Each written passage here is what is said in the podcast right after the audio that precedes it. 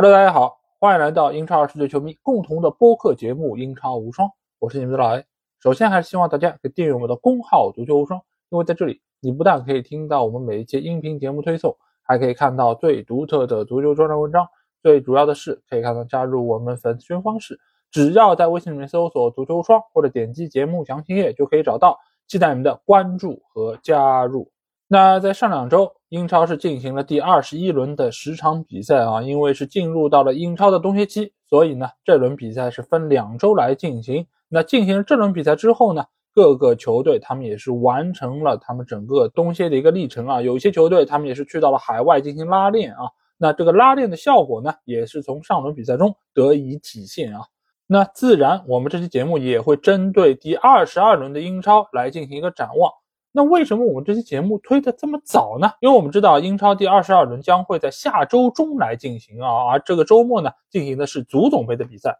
那一个很重要的原因呢，就是因为我节目上线这一天啊，就会带着家人出去玩。那之后的一段时间，我就没有机会再有空做节目来带给大家了啊，所以我只能做一期比较早的前瞻节目来给大家进行一下 FPL 这个游戏的一些思路的推荐啊。这个中间当然，这个情况还是会发生一定变化，包括在足总杯，是不是有可能有球员吃到红牌，有一些球员可能会受到伤病影响，也有可能有些球员他们经历了足总杯之后能够伤愈复出啊，这或许都会对于第二十二轮的比赛产生一定影响。但是呢，我们看的就是一个总体的思路啊。很多对于这个游戏的判断其实是不会发生太大的改变的啊，所以这一期呢，我们也尽量把这个节目做的短小精悍一些。那照例我们会先来回顾一下上一轮我的一个得分情况啊。那在第二十一轮之中，我是拿到了七十三分啊，是高于了平均分四十七分，还蛮多的啊。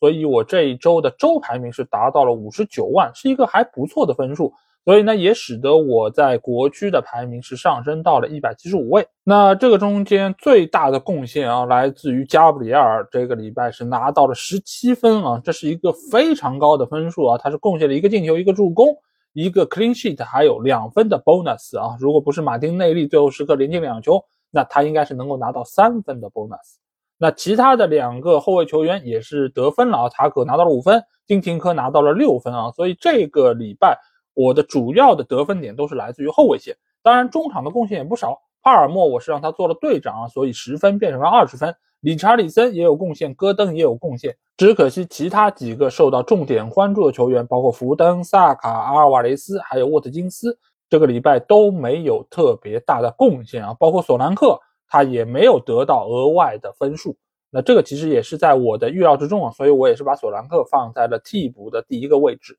因此，这周的这个局面我相对来说还是比较满意，因为玩这个游戏很重要的一点，并不是说你的每一个球员都需要在每个礼拜有所发挥，这个也是不可能做到的。所以你只需要你的这个阵容中啊。有更多的球员有可能上分就可以了。你所要做的就是根据赛程把他们放在先发阵容之中。所以像这个礼拜有超过一半的先发阵容的球员能够上分，同时呢找对一个人来作为队长，我觉得已经是一个可以称之为成功的比赛轮次了。那接下去我们会来展望一下下一段时间之内啊哪一些球队他们会拥有比较好的赛程。那从我们这个表格上可以看到啊。未来一段时间，赛程最好的两支球队是曼城还有纽卡，同时呢，还有五支球队，他们的赛程是相对不错的。这个中间包括曼联、热刺、布莱顿、水晶宫还有谢联。那同时呢，这个中间还有两个球队，他们的赛程会是比较艰难的，那就是布伦特福德还有伯恩利啊。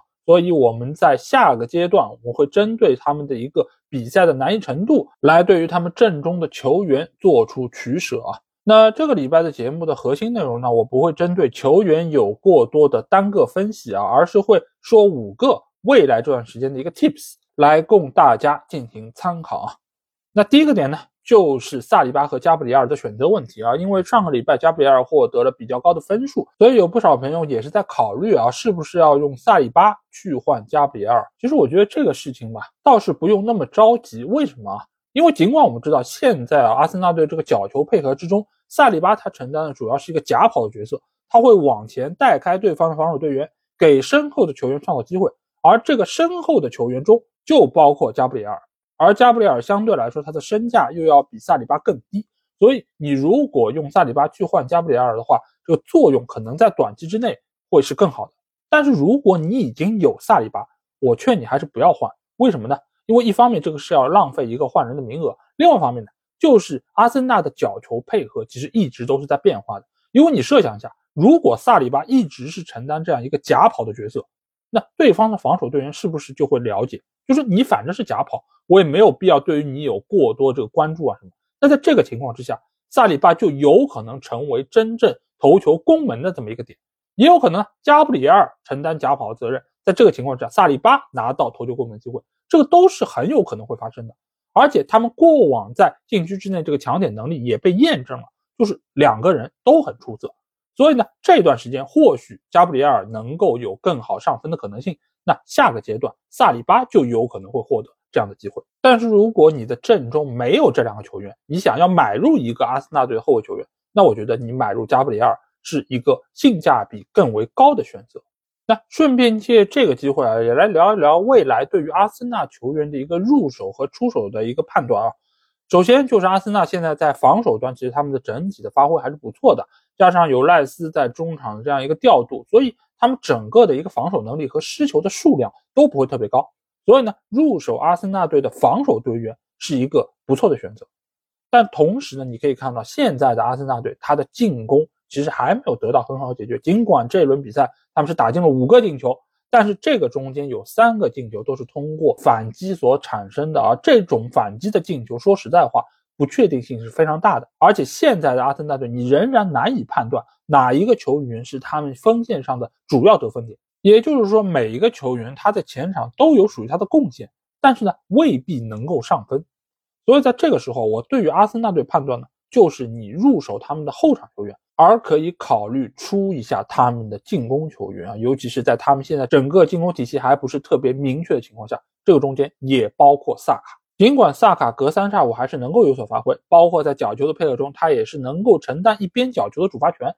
但是现在萨卡的上分效率，说实在话真的是太差了，尤其是基于他目前这样的一个身价来说，我觉得完全可以在中场找到比他更好的选择。再加之未来一段时间。更多的中场还有前锋位置上的高分球员将会回到阵中，所以像过去一段时间你这种钱花不完的情况将会不复存在。所以呢，需要合理的来配置你的资金。那接下去我们来聊一聊曼城。曼城我们刚才也提到了，他们是最近一段时间赛程最好的球队之一，因为他们接下去将会面对几个比较容易对付的对手，包括伯恩利，包括布伦特福德，包括埃弗顿。而且他们之前对于布伦特福德少赛的那场比赛也已经确定了补赛的轮次啊，那就是在第二十五轮，也就是说他们在第二十五轮的时候将会有双赛啊。所以在未来一段时间，我对于大家的建议是什么呢？就是重注曼城队的球员，因为首先我们知道德布劳内已经伤愈复出了，而且在上一轮比赛中也奉献了非常好的发挥啊。其次呢，我们也看到了哈兰德马上就要伤愈复出的消息，他已经恢复训练了。所以我们可以看看周末的足总杯，他是不是能够先发或者说替补上场。只要他能够替补上场，我觉得第二十二轮他先发的概率就非常高。而且我们也知道，曼城他在下半赛季的发力是一个常态，尤其是在面对这些实力比较差的球队时候，他拿分是很稳的，他进球是很多的。所以呢，曼城的进攻球员他上分的效率是非常高的，尤其是有了德布劳内之后，他不但自己可以射门。而且他传球的准确性也能够一定程度上保证其他球员他的上分效率，所以在这段时间之内啊，多囤一点曼城的球员会是一个相对比较好的选择。那第三个我们要来关注一下利物浦队啊，利物浦我们知道这段时间他的进球是非常多的，而且整个攻防两端的这个表现也是相当不错，所以呢，我认为大家可以重点关注一下利物浦队的整个阵容啊。这个中间我觉得非常重要的一个球员呢，就是第二个乔塔啊。乔塔现在在整个中前场，他的位置非常的活，他不仅仅可以打中路，他也可以拉边，而且他拉边这个作用也非常明显。除了自己射门之外，他的传球的准确度也非常高。所以呢，这也造成了乔塔最近一段时间他的得分非常的高。所以说，只要萨拉赫他不回到阵中，那乔塔他在球队中的这个重要程度，我觉得就能够得到保证。而且现在我们也知道，萨拉赫他可能会缺阵三到四周的时间啊，这个对于乔塔来说是一个重大利好。就是对于利物浦队来说，或许会造成他们可能轮换的人数不是那么多，他们未来这个成绩会有波动，这个都有可能会发生。但是呢，对于乔塔来说，我觉得是一个好消息。那对于防守端呢，现在利物浦队他整个的防守的稳固程度还是不错的，他也是目前英超防守最好的球队之一。所以呢，适当入一点利物浦队的防守球员，我觉得是一个不错选择。而且阿诺德也好，罗伯逊也好，吉米卡斯其实也都在慢慢伤愈的过程之中。所以在未来的一段时间里面，利物浦队球员仍然是各方最值得入手的选择。那接下去呢，我要给大家来介绍一下未来一段时间，尤其是中长期啊，大家的一个换人策略。因为现在我们知道有很多的重要球员，他们都去打国家队比赛了嘛，包括非洲杯，包括亚洲杯，所以呢，造成现在其实给到你换人的这么一个选择余地是比较有限的。但是随着这些重要球员的回归，那这些位置还要交还给他们，所以呢，在这个时候，我其实推荐大家一个所谓的叫平换策略。什么叫平换策略呢？就是你针对这个球队里面的某一个球员，你已经想好了，他们回来之后，你是要把位置还给他的。所以呢，你先在这个球队里面选他的一个替代者。一方面呢，这些合一球员不在的时候，他们能够有很好的上分效率，能够得到分。那他们回来之后呢，你也可以顺理成章的把位置交还给他。就比如说我前一段时间引入的曼城队福登，那我想的就是等德布劳内回来之后，把位置交还给他。那这样的话，仍然在中场有一个曼城球员，而且德布劳内的得分效率应该是要比福登更高的。当然，你也可以把位置同样是交给多库或者其他的球员，都是可以的。那所以你这个坑其实先站在那。同样的，也有吊哥乔塔。你如果引入了乔塔，那你自然就是等到萨拉赫回来之后，那就把位置交还给萨拉赫。那这样的话，仍然保持中场有一个利物浦队球员。同样呢，还有理查里森，因为在这周我们看到麦迪逊已经是恢复训练，而且他很有可能在足总杯代表热刺出场。那在这个情况之下，理查里森最自然的就是会被麦迪逊所替代。那等到孙兴民回来之后，你再考量是不是用孙兴民再去换麦迪逊。那这个时候你会发现，哎，这个中场五个球员嘛。你可能有四个球员都是雷打不动的，或者说他们所在球队，你一定会选择入一个球员的。那另外还有一个名额呢，就是比较激动的名额，就是这个球员他可能来自于不同球队，而且他相对来说这个分值不是那么高。就比如说戈登，就比如说内托等等这样的球员，那这样的配置也能够更大程度保证你每一轮都能够有所在球队有所发挥。而由于你所选这个球员呢，又是这个球队的核心。所以他上分的概率能够得到更大程度保证。这个就像我在节目刚开头说到的，玩这个游戏并不需要每一个球员都上分，只需要你最大程度保证大多数球员有上分的可能性就足够了。所以这样一个平换策略，尤其是针对中场球员的平换策略，就变得非常非常的重要。那最后一趴呢，我们来和大家聊一聊前锋的选择啊。前锋的选择确实是一个难题，因为前锋一共只有三个名额，而且他们布兰克带回的话，他们这个得分是很难高于两分的，因为他们就没有拿到 bonus 的可能性了。所以目前对于前锋的选择啊，是需要非常的慎重啊。我相信现在大多数人的选择都是索兰克、沃特金斯、努涅斯或者是伊萨克他们几个球员中的三个球员，对吧？那在未来一个阶段，我们该怎么做出取舍呢？首先，我觉得索兰克其实还是应该持有的，因为接下去一段时间伯恩茅斯的赛程还是相对不错的。就算是中间有遇到纽卡或者曼城这样的比赛，那你只要让他做替补就可以了。因为在近十轮之中，他大多数的对手还是比较弱的。反倒是沃特金斯啊，我对他倒是有一点担心，因为他在未来几轮比赛中有对纽卡、有对曼联这两场比较强的对手呢，他们都是在主场作战，而相对比较弱的对手呢，他们倒是在客场作战啊，比如说谢联，比如说富勒姆。那给到沃特金斯上分的可能性，我觉得就不是特别的明朗，所以可能未来一段时间要调整前锋人选的话，我会考虑优先出沃特金斯。当然，另外一个前锋人选我是留给曼城的，对吧？其实就是留给哈兰德的嘛。等到哈兰德什么时候伤愈复出，那我可能就会把阵中的阿尔瓦雷斯换成哈兰德，这其实也符合我刚才说的平换的这么一个策略。那我可能会用谁来替代沃特金斯呢？首先来讨论一下托尼吧。托尼上场比赛，他打进了一个直接任意球，而且未来一段时间，我相信啊，布伦特福德主要的进攻火力会通过托尼来转化。但是我觉得托尼还是在短时间之内啊，不要入他。为什么呢？因为布伦特福德未来的他这个赛程是比较难的，而且在短期之内他会打两次曼城啊，在这个过程里面，托尼有多少上分的可能性，其实我觉得还是存疑的。而且目前的小蜜蜂，他整个的阵容包括完成度来说，还没有达到他最好的这个状态。尤其是姆贝乌莫没有伤愈复出情况之下，托尼其实很难拿到特别充足的支援，所以这个也会影响到他整体的上分的发挥。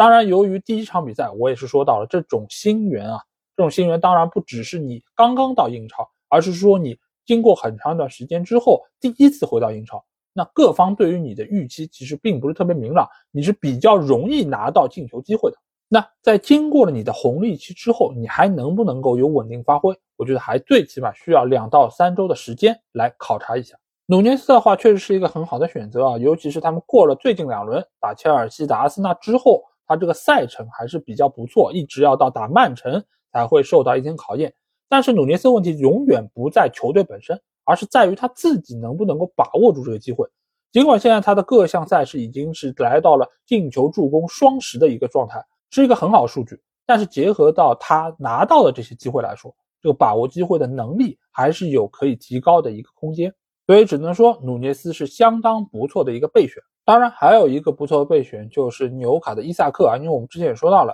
纽卡未来一段时间他这个赛程是不错的。这个中间比较强的对手只有维拉，还有阿森纳队。这两场比赛都是客场，其他的比赛大多数的对手都不是很强，而且纽卡我们也说到了，他只要从这个疲劳的状态中恢复过来，整个球队的战斗力其实还是非常不错的。而且从目前的境况来看，伊萨克他的主力位置还是能够得到保证的，所以伊萨克其实也是一个值得大家入手选择。而且无论是努涅斯还是伊萨克，他们从身价上来说。都要比沃特金斯要低一些啊，所以这个其实也能够达到一定程度上增加资金运转空间的这么一个效果。至于其他的一些候选，比如说库尼亚，比如说克里斯伍德，包括若昂佩德罗，我觉得相对来说都应该是索兰克的这个备选，因为他们的价格都要比索兰克更低一档啊，所以在这个程度之上，我觉得或许等到索兰克他遇到比较难的赛程，或者说状态不佳的时候，我们再考虑从这三个候选中找一个合适的替代者。那接下去来推荐这个礼拜队长吧，我觉得推荐两个人选吧，一个就是曼城的进攻球员啊，比如说福登啊，比如说德布劳内啊，因为这轮他们主场打伯恩利，其实上分的概率还是非常的高啊，尤其伯恩利他整个的防守其实也不是特别的稳固啊，尤其是曼城他目前整个也需要拿分嘛，所以也正好需要伯恩利这样一个球队来演练他们下半赛程的一些阵容和打法。而且届时哈兰德能不能上场，其实也不好说。能够进几个球，也是取决于球队当时这个状态。所以让曼城的球员做队长是一个选择。那第二个选择呢，就是迪奥戈乔塔，因为我们现在说到利物浦队的进攻核心就是乔塔，那让他做队长相对来说是一个比较稳妥选择。而且安菲尔德主场利物浦队的战斗力还是非常强的。尽管最近一段时间啊，切尔西的表现也不错，但是这个球队最大的问题呢，还是发挥不稳定啊。所以在这个时候，如果你们是对于利物浦队的进攻比较有信心的话，那不妨让乔塔做队长。那最后来分享一下这个礼拜我的一个阵容啊，这个礼拜我换了一个人，就是拿德布劳内来换了萨卡。所以呢，目前我是三持曼城的球员，当然我也要结合这周末足总杯曼城的一个阵容，再来考虑是不是要入哈兰德，包括我也要看看热刺的阵容是不是需要把麦迪逊引入到阵中。所以呢，目前这个阵容并不是我的最终阵容啊，但是大体来说可以体现我对于这个阵容的想法和思路。那希望这期节目也能够带给大家一些帮助，希望我们可以在第二十二轮一起取得不错的成绩。好，那这期节目基本上就这样。如果听了我的节目有什么话想对我说，欢迎在我们的评论区留言。如果想要和我直接交流或者加入英超无双 FPL 联赛的话，也可以来加我们的群。只要在微信里面搜索“足球无双”就可以找到，期待你们的关注和加入。那这期节目就到这儿，我们下一期的 FPL 节目再见吧，大家拜拜。